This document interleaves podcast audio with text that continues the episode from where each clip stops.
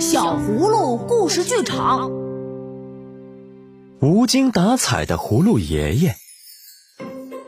最近，葫芦爷爷的记性特别不好，他不记得自己的早餐吃了什么，也不记得自己的东西放在哪儿了，就连丢了什么东西，他自己也不知道。最近，我做什么事情都无精打采的。爷爷，您放心，我们会让您高兴起来的。我们要让您从头到脚焕然一新。小可和依依帮葫芦爷爷把花白的头发染成了黑色。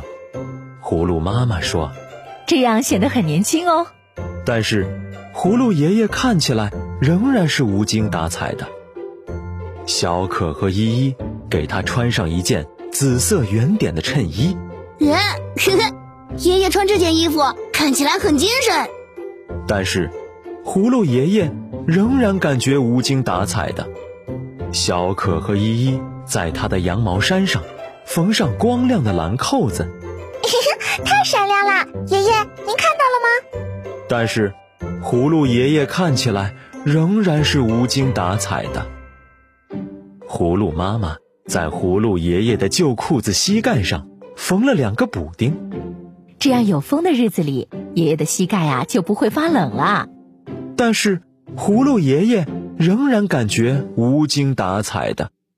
小可和依依给他穿上暖暖和和的黄袜子。哼，原来爷爷也可以这么可爱。但是葫芦爷爷看起来仍然是无精打采的。小可和依依把他的黑皮鞋擦得闪闪发亮。哇！这双鞋看起来完美无缺，但是葫芦爷爷仍然感觉无精打采的。最后，小葫芦们在葫芦爷爷的脖子上围上一条深红色的围巾，又给他戴上毛呢的新帽子。哇，爷爷太英俊了！但是，葫芦爷爷看起来仍然是无精打采的。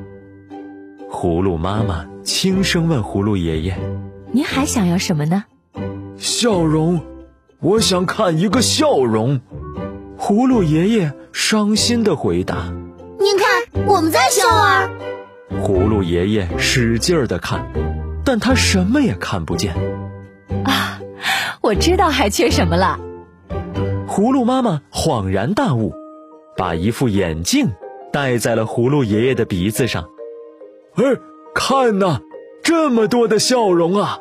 葫芦爷爷喊道：“再看看我，多么漂亮，多可爱，嘿嘿，太英俊了！”